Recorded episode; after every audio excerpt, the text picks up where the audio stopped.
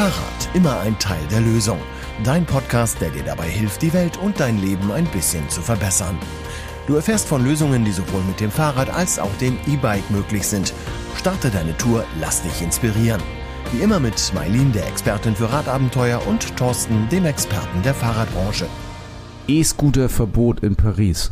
Was sagst du dazu? Hast du das mitgekriegt? Nee, habe ich nicht mitgekriegt, aber ich weiß nicht, ich glaube, ich habe da zwei Meinungen zu. Also auf der einen Seite finde ich es natürlich schön, dann stehen die nicht mehr auf den Gehwegen rum, aber auf der anderen Seite ergänzen sie, glaube ich, schon noch die Mobilität. Ne? Ja, ich glaube, ähm, die Untersuchungen haben gezeigt, dass die Mobilität, ähm, die Mobilitätslösung E-Scooter schon auch wirklich sehr, sehr hilfreich ist für ganz, ganz viele Menschen. Deswegen bin ich über die Klarheit des Referendums, nenne ich das jetzt mal, oder der Abstimmung äh, schon sehr erstaunt, muss ich ganz ehrlich sagen. Aber ähm, wie viele Nachrichten ist das natürlich auch nur so eine halbwahre Nachricht. Ähm, Paris hat ja E-Scooter fahren gar nicht verboten, sondern hat das Verleihsystem quasi zurückgenommen, die Erlaubnis, die zu verleihen. Okay. Und das hat, glaube ich, auch der Pariser am meisten gestört. Das heißt, wenn du in Paris einen E-Scooter selber besitzt, dann kannst du den natürlich nach wie vor benutzen. Ähm, das ist kein generelles Verbot. Aber diese ähm, E-Scooter, die wohl in Paris auch überall rumlagen, es waren insgesamt 15.000 Stück, das scheint mir für Paris gar nicht so viel zu sein. Die sind jetzt ab Dezember, glaube ich, verboten. Nächstes Jahr gibt es keine mehr in Paris. Okay, dann ändert sich das Stadtbild, glaube ich, auch nochmal ordentlich. Also als ich da war letzten Sommer, waren schon viele damit unterwegs. Hm, ich glaube, das ändert sich wirklich nochmal dramatisch, aber das ist in Paris ja an der Tagesordnung. Also wenn wir noch zur Abstimmung gehen, das fand ich sehr erstaunlich. 89 Prozent der Pariser haben für ein Verbot von Verleih-E-Scootern gestimmt. 89 Prozent, das ist wirklich, also sensationell, unfassbar, dass es so viele sind. Also ich mag sie ja nicht, die E-Scooter, aber man ist ja so auch ein bisschen geteilter Meinung. Ich finde sie als, also ich mag sie nicht, weil sie als Mobilitätslösung so unendlich teuer sind. Das ist das teuerste Fahrzeug, was man überhaupt fahren kann. Und das ähm, will mir einfach nicht in den Kopf.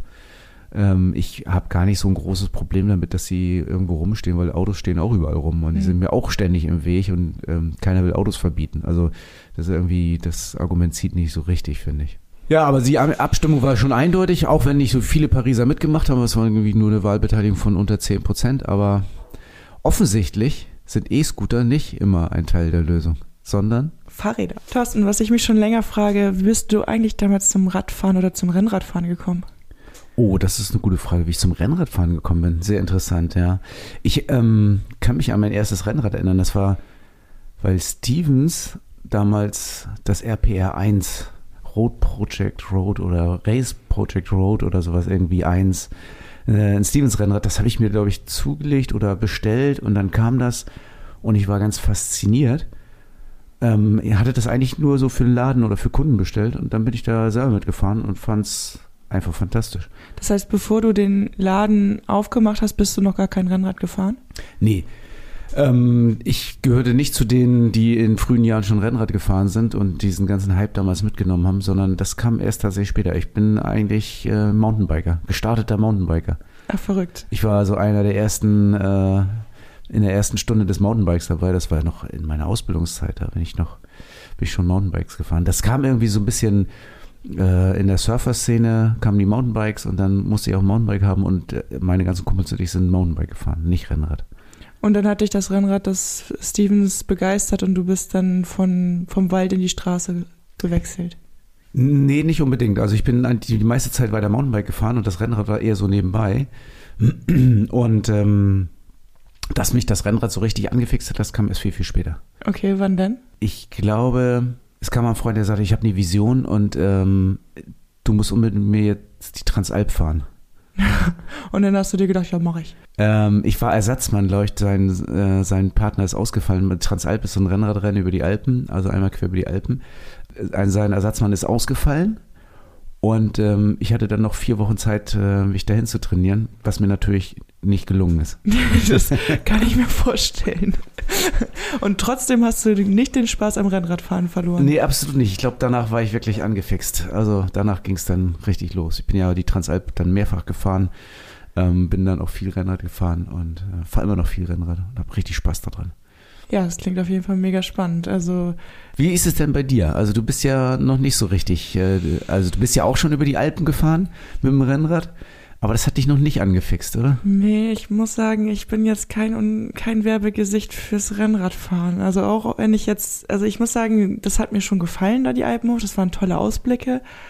Aber ich bin da tatsächlich, was die Straße angeht, so eine kleine Pussy. Also ich mag das gerne, abseits der Straße zu fahren. Ja, kann ich verstehen. Also ich mag Verkehr auf der Straße ja dann auch nicht so gerne. Also wenn zu viel los ist, dann finde ich das mit dem Rennradfahren auch blöd. Das stresst auch total, wenn ständig Autos an einem vorbeifahren und man ständig auf viel Verkehr achten muss.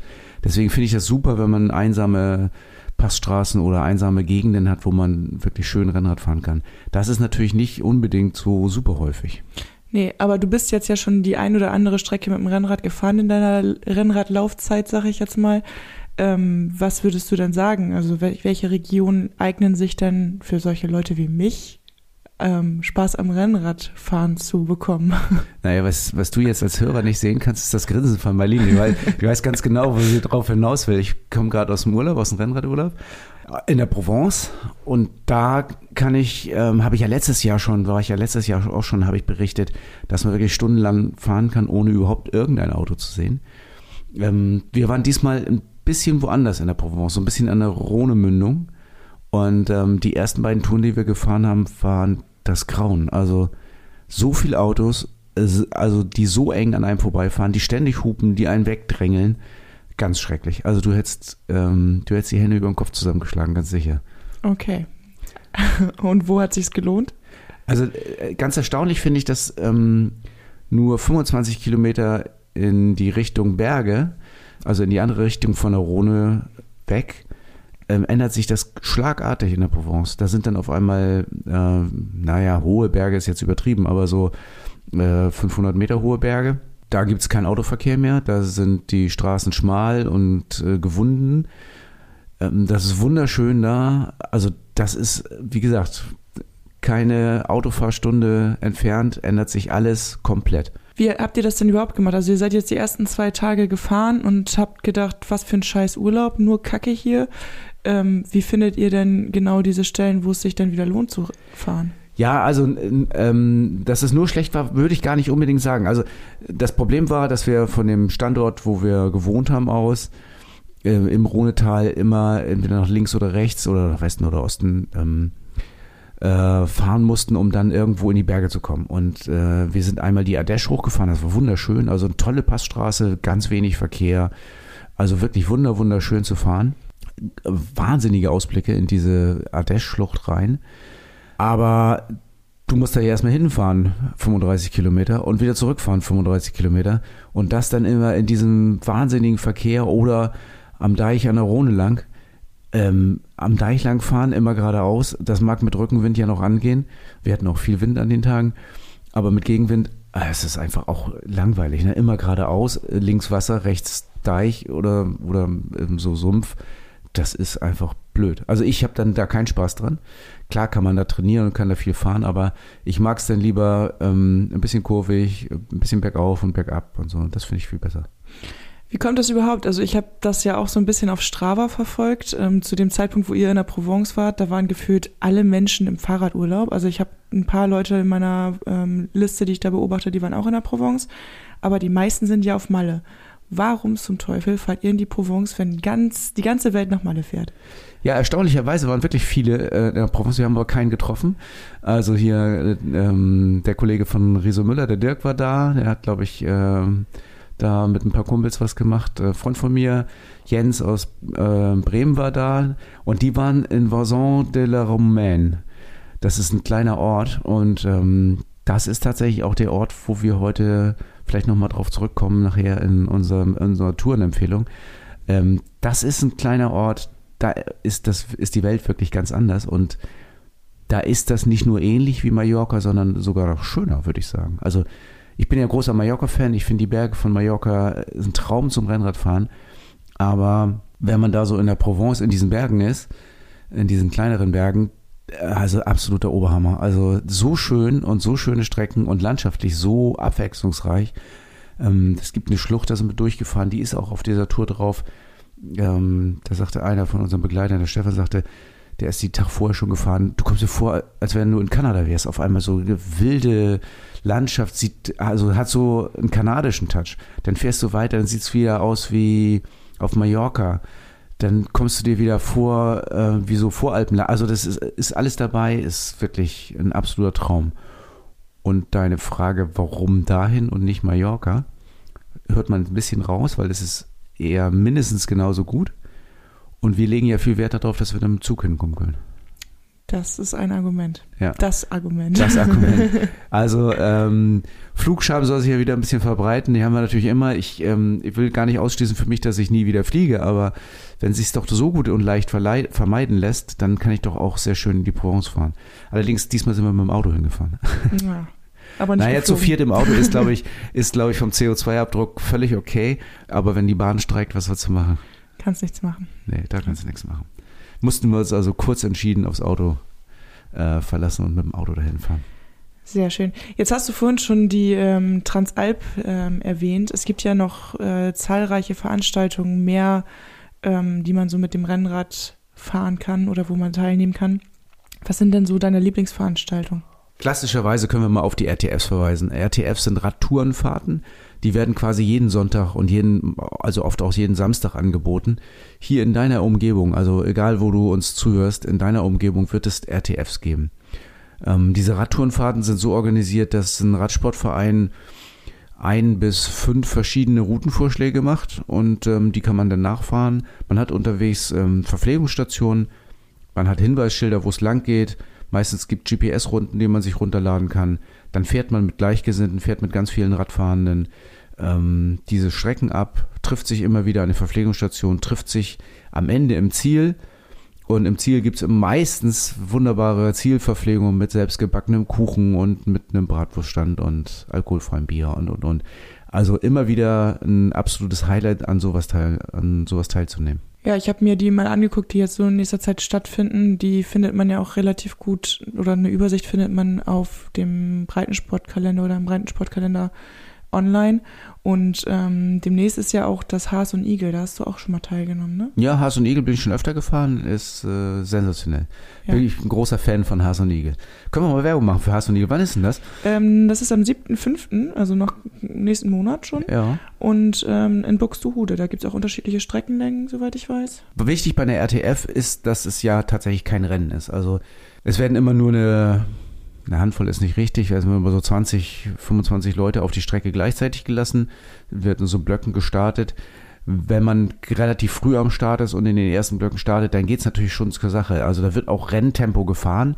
Äh, Viele verwechseln die RTF immer mit einem äh, mit dem Rennen, weil da wird wirklich hart auch äh, versucht, die anderen äh, wegzufahren. Ähm, aber nimmt die RTF nicht so verbissen, nicht so ernst, äh, macht da nicht so ein Rennen draus. Es gibt keine Zeiten, es werden keine Sieger gekürt. Na klar könnt ihr mal einen geilen Schnitt fahren, weil ihr in so einer Gruppe mitrutscht. Ähm, das ist schon alles richtig, aber wir sind im Straßenverkehr unterwegs und ich glaube, das Wichtigste ist einfach Spaß haben und nicht das Rennen fahren. Also wenn du jetzt sagst, Mensch, welche RTF ist in meiner Nähe, guck in den Breitensportkalender, den gibt's auch online. Den äh, Link findest du wieder in den Shownotes. Guck einfach mal rein. Ganz viele Termine, ganz viele Orte. Ähm, in der Regel sind Duschen vorhanden, also eigentlich sind immer Duschen vorhanden. Also meistens startet sowas in der Turnhalle oder in der Schule. Das heißt, du kannst ähm, anreisen, kannst äh, sauber wieder abreisen. Ähm, nimm dir trotzdem ein bisschen eigene Verpflegung mit, weil du weißt nicht, ob du Verpflegungsstände wirklich findest oder das alles magst, was da ist. Ähm, nimm dir große Trinkflaschen mit, weil die Strecken meistens ein bisschen länger sind. Und wie gesagt, nicht das Messer zwischen die Zähne, sondern Spaß haben. Das ist das Wichtigste.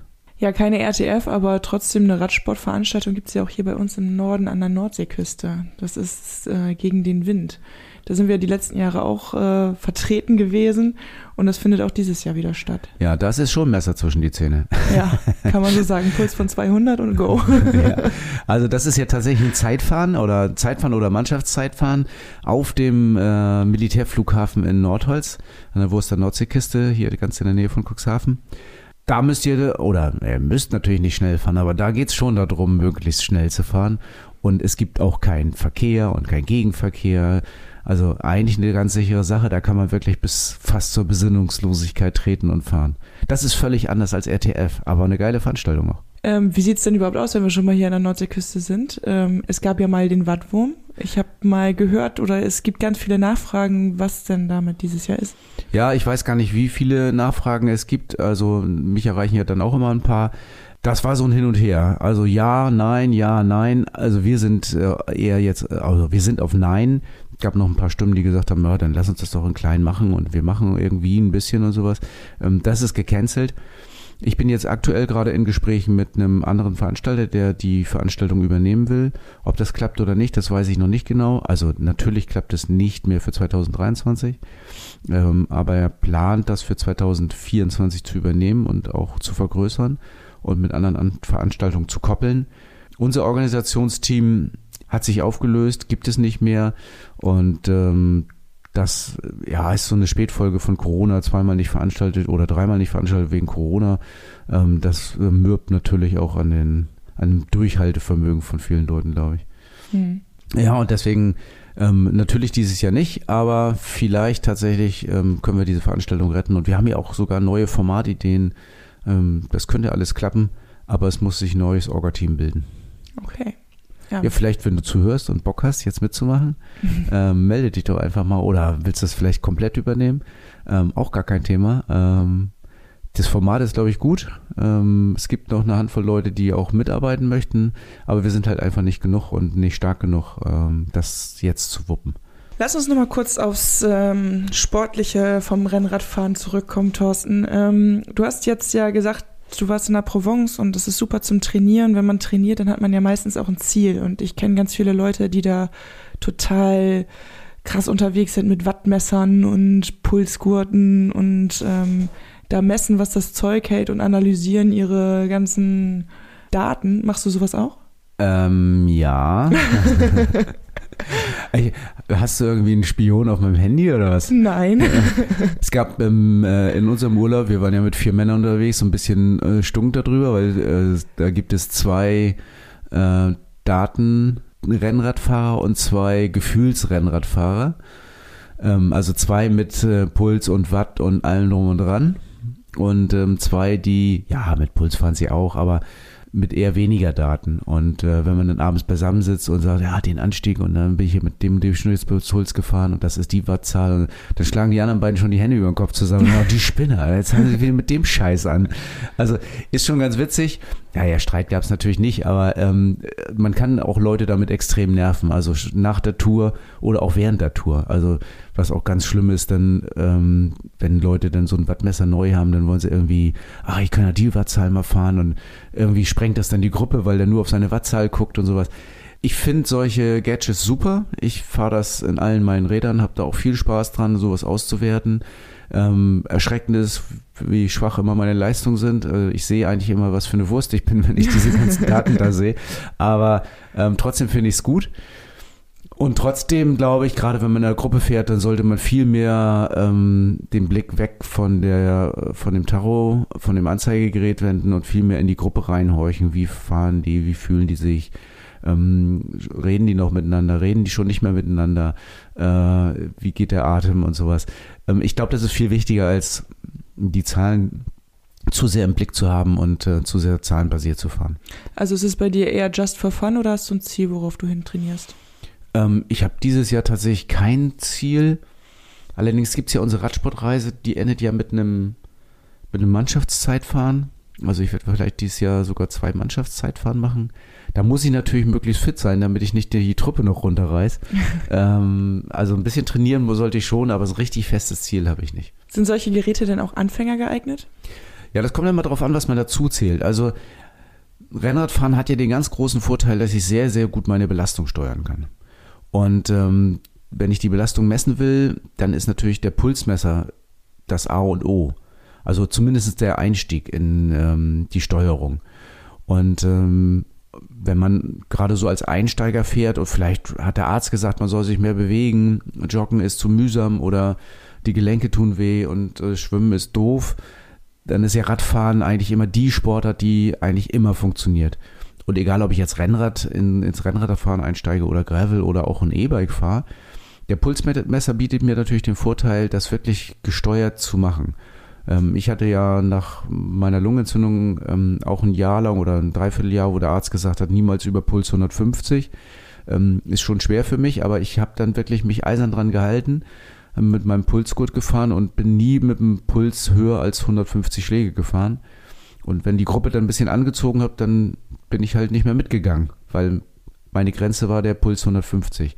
Das hat der Arzt mir erlaubt, sagt er nicht drüber belasten und ähm, dann läuft das schon.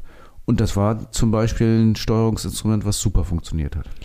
Aber jetzt ist jetzt auch jeder Mensch irgendwie unterschiedlich. Also ich weiß, ich bin jemand, der relativ schnell einen sehr hohen Puls bekommt. Also die, die 150, die schaffe ich schon, wenn ich das Fahrrad über die Ampel schiebe.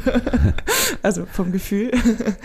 ähm, wie bekomme ich da denn überhaupt so ein, als Anfänger so ein Handling für, was ein angemessener Puls ist? Ja, ich weiß nicht, ob ihr es wusstet, aber Marlene ist ein bisschen jünger als ich. ähm, ja, klar ist dein Puls höher, gar keine Frage. Obwohl mein Puls auch sehr, sehr hoch geht. Aber das ist natürlich sehr individuell, wie du schon sagst. Da hast du total recht. Also da macht man entweder mal einen Leistungstest oder geht zum Arzt, der ähm, kann ja so ein Belastungs-EKG machen und dann kannst du mit dem Arzt sprechen, was, was gut wäre, äh, welcher Trainingsbereich gut ist. Du kannst das viele in den Zeitschriften nachlesen ähm, wie du deine Trainingsbereiche ein bisschen steuerst. Also es ist völlig unterschiedlich, was du trainierst, je nachdem, in welcher Belastung du trainierst. Also du kannst äh, Regenerationen machen, dann fährst du wirklich mit einem ganz niedrigen Puls oder VO2 Max Verbesserung oder eben Kraftverbesserung. Das sind unterschiedliche Pulsbereiche. Und der Nachteil beim Puls ist, dass der sehr langsam reagiert. Also wenn du zum Beispiel mal zwei Minuten äh, in der anaeroben Schwelle fahren willst oder sowas, bis der Puls da ist, ist quasi das, sind die zwei Minuten schon wieder vorbei. Und da kommt jetzt der Watschmesser ins Spiel. Der, der zeigt dir quasi ja schon Sekunden später an, wenn du die Leistung erhöhst, ohne dass der Puls sich angepasst hat. Und wenn du weißt, welche Wattzahl welcher Belastung äh, entspricht, dann kannst du hier auch trainieren mit kurzen Intervallen oder mit kurzen Einheiten, weil du einfach nach Watt äh, trainierst. Das ist dann die nächste Stufe. Also ich will jetzt nicht dem, dem groß dem Wattmesser den Zuspruch äh, reden, weil äh, so ganz richtig ist das natürlich nicht. Aber wenn man ein bisschen ambitionierter ist oder tatsächlich gesundheitlich irgendwie ein bisschen mehr achten muss, dann äh, sind Wattmesssysteme mit Sicherheit auch noch eine gute Investition. Okay, das hört sich alles wahnsinnig kompliziert an. Da kann man, glaube ich, auch schon nah am Burnout sein, wenn man das alles nur nachverfolgt. Ja, ja, das verstehe ich. Gibt es auch tatsächlich, aber ähm, nicht, dass das jetzt äh, dir zu kompliziert erscheint, hier Rennrad zu fahren. Zum Rennradfahren brauchst du wirklich echt nur ein Rennrad und los geht's. Ähm, Einsteiger-Rennradfahren ist wirklich ähm, mit deinen Jogging-Schuhen, mit deinen Jogging-Klamotten, mit deinen äh, Fitnessklamotten wenn schönes Wetter ist, rauf aufs Rennrad, einfach mal fahren. Du wirst wahrscheinlich relativ schnell angefixt sein, Trikot, Radhose, vernünftige Radschuhe, äh, vielleicht so ein paar Pedalsystem. Ähm, das kommt relativ schnell, glaube ich, aber alles, was wir jetzt besprochen haben, ist dann schon auch eine Stufe drauf. Aber einsteigen ins Rennradfahren, absolut easy und such dir ein paar schöne, ruhige Strecken. Fang nicht mit zu langen Touren an gerade die Nackenmuskulatur muss am Anfang sich erstmal ähm, daran gewöhnen, den, den Kopf immer ständig in dieser Position zu halten. Ähm, ich glaube, Nackenposition, äh, Nackenmuskulatur ist äh, tatsächlich das, das Hindernis am Anfang, ähm, längere oder ganz lange Radtouren zu machen. Also fangen wir mit so einer Stunde an oder anderthalb Stunden und dann kann man sich langsam steigern und dann macht man, wenn der Sommer voll loslegt, auch mal ein bisschen längere Touren. Also einsteigen ist wirklich easy. Sehr schön. Auch für dich, Marlene.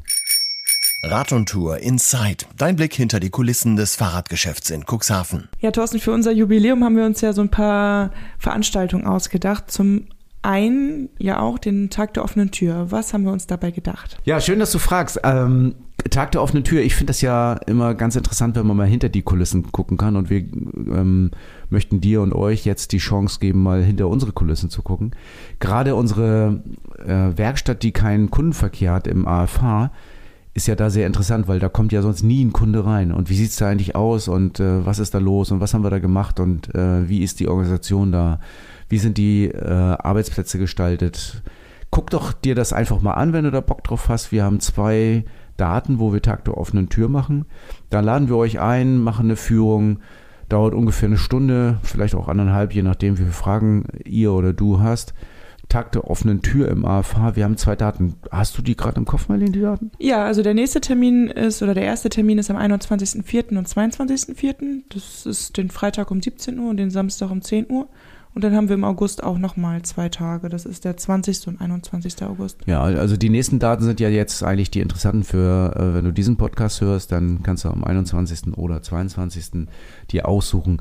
Aber eine Anmeldung ist schon erforderlich, oder? Ja, unbedingt. Also wir müssen halt so ein bisschen noch planen, ähm, auch weil es halt kleine Vorträge gibt, wo wir dir ein bisschen was zu den Abläufen erzählen und ähm, es gibt auch noch eine Überraschung und da ist es natürlich schön, wenn wir wissen, wer kommt. Genau, wir müssen schon wissen, wer kommt und wie viele kommen und dann machen wir einen schönen Tag der offenen Tür. Also wenn du dich anmelden willst, wir freuen uns, wenn wir dir mal zeigen dürfen, was mit deinem Fahrrad passiert, wenn das bei uns in die Werkstatt kommt und was damit gemacht wird oder wenn du überhaupt mal hinter die Kulissen gucken willst. Das ist deine Chance. 66 Kilometer Fahrspaß, der Podcast Tourentipp.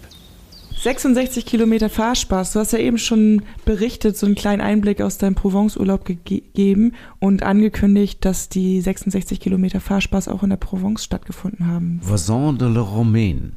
Also ich habe es wahrscheinlich wieder nicht richtig ausgesprochen, aber ganz egal, total schöner Ort. Also das ist diesmal Start- und Zielort. Anders als unsere anderen 66 Kilometer Touren habe ich jetzt mal einen Kreis gemacht. Das hat den Vorteil, dass du da startest und auch wieder ankommst und ähm, hier total schöne Restaurants findest, in denen du dann vielleicht dich auch belohnen kannst für deine Tour, obwohl die Tour alleine schon Belohnung genug ist. Okay, ich stelle mir vor, das gibt viele schöne Ausblicke. Viele schöne Ausblicke, total viele schöne Straßen, ähm, sehr ruhige Straßen, wenig Autoverkehr.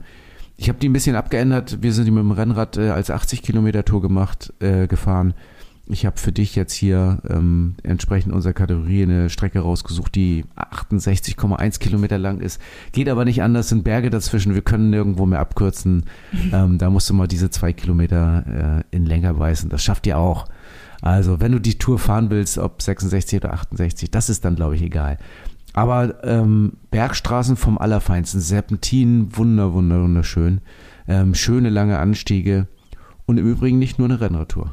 Also auch für Einsteiger geeignet. Also Rennrad-Einsteiger geeignet auf jeden Fall. Sind nur maximal ein paar ganz kurze, steilere äh, Stücke dabei.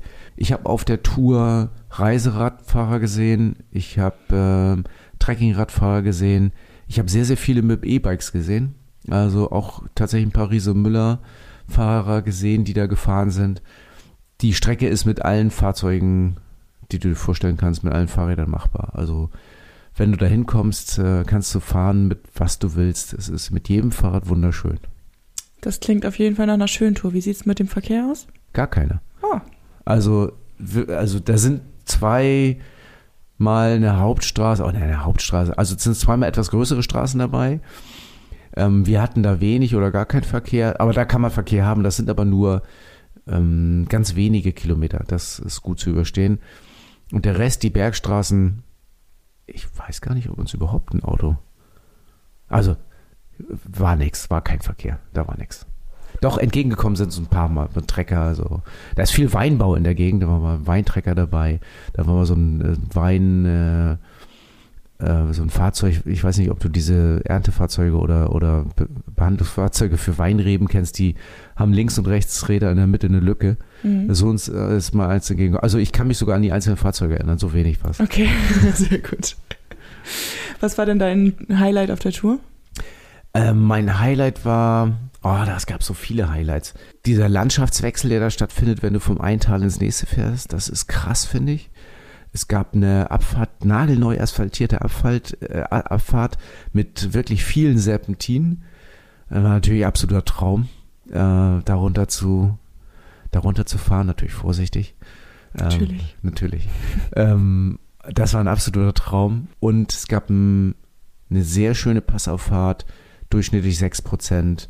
Die war ganz, ganz einsam, wunder, wunderschöne Ausblicke. Also ähm, endet auch an einem echten Pass, also an einem Koll.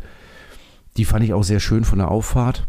Und in der Abfahrt gibt es ein Bergdorf, was so in den Fels gehauen an der Steilwand hängt quasi. Also gibt ganz viele Highlights. Unbedingt fahren. Man muss das fahren. Also es ist ein Highlight äh, toppt das nächste quasi. Sehr gut. Das klingt auf jeden Fall nach einer wunder wunderschönen 66 oder 68 Kilometer Tour. Ihr könnt sie wie immer auf Komoot finden. Folgt einfach den Show Notes und dann findet ihr die Tour zum Nachfahren. Das Fahrrad-Highlight der Episode mit Thorsten und deinem Verkaufsexperten von Rad und Tour. Ja, logischerweise jetzt mal Rennräder beim Bike der Episode, oder? Ja. Was gibt's denn da? Ich habe das erste Rennrad, an das ich gedacht habe vorhin, als ich das vorbereitet habe, habe ich äh, an dieses orangene Orca gedacht. Das ist so eine geile Farbe. Also ich bin ja, Ja. ich bin ja ein Verpackungskäufer. Ja, das ist eine schöne Farbe. Das kann man auch wegen der Farbe kaufen. Da Ja. hast recht. Also das Orca von Orbea, äh, klassisches, schönes Rennen. Also äh, klassisch ist relativ. Also ich bezeichne das schon fast als klassisch. Ist ein Rennrad, was sehr, sehr modern designt ist und mit der orangen Farbe ähm, natürlich ein echter Hingucker. Ich fand aber auch, dass ähm, das gibt es ja auch in Weiß. Wir haben es in verschiedenen Ausstattungen da, also verschiedene Preiskategorien, verschiedene Ausstattungen. Wenn wir jetzt über Farben reden, dann nur damit du dir das hier vielleicht noch ein bisschen schöner vorstellen kannst als die Ausstattung, die wir da haben. Ähm, das Weiße hat so einen äh, Flip-Flop-Aufkleber ähm, auf dem Rahmen. Der ist immer, wenn ich mal runterkomme im Laden, dann hat das Fahrrad irgendwie eine andere Farbe. Das finde ich auch super interessant. Es ist grundsätzlich weiß, aber irgendwie durch diese Reflexe ist das mal lila, mal grün, mal äh, orange. Und das Orangene, was im Fenster gerade hängt, glaube ich, ne? Das Mhm. ist auch echt ein Hingucker, finde ich auch super. Auch Einsteiger geeignet, obwohl ein bisschen Tick sportlicher. Ich glaube, noch mehr Einsteiger geeignet ist bei uns ja das Chiaro, finde ich so.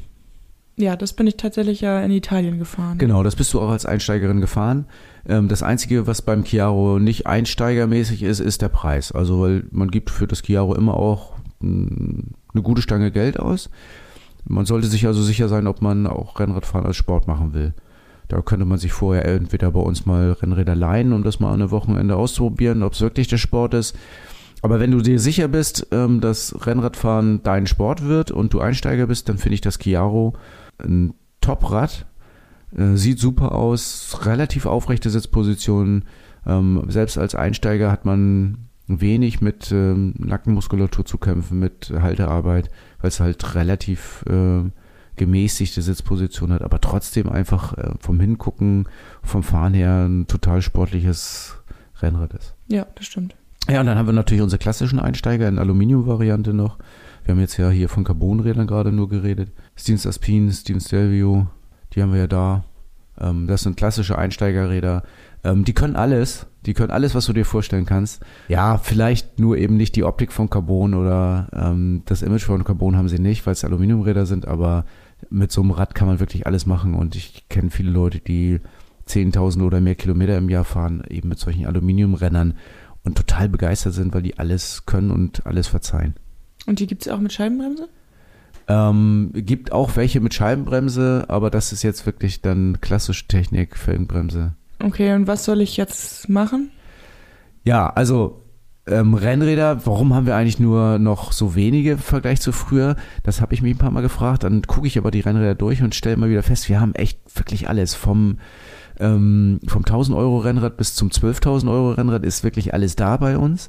Also wir ähm, werden dich dann beraten und dir das richtige Rennrad sicher raussuchen. Ähm, als Einsteiger ganz sicher kein 12.000 Euro Rennrad. Was du machen sollst, wenn du einsteigst ins Rennradfahren, am besten zu uns kommen und dich beraten lassen, weil das ist wichtig. Ich weiß, dass viele Rennräder mittlerweile online gekauft werden. Wenn du dir sicher bist, was du haben willst, oder wenn du schon viel gefahren bist, kannst du vielleicht das selber entscheiden. Kauf dir dein Ding selber. Mach's online. Wenn du möchtest, dass du das perfekte Rennrad hast und den perfekten Spaß, dann komm zu uns und lass dich beraten. Weil wir geben dir die Garantie, dass du dich auf dem Rad wohlfühlst. Und das erwartet dich beim nächsten Mal bei Fahrrad immer ein Teil der Lösung. Nächstes Mal sprechen wir über uns. Aber nicht, weil uns nichts anderes einfällt, sondern weil wir wirklich das 30-jährige Jubiläum gefeiert haben. Wir holen mal ein paar Originalstimmen rein. Ich bin gespannt, was die Leute so zu sagen haben. Ich auch.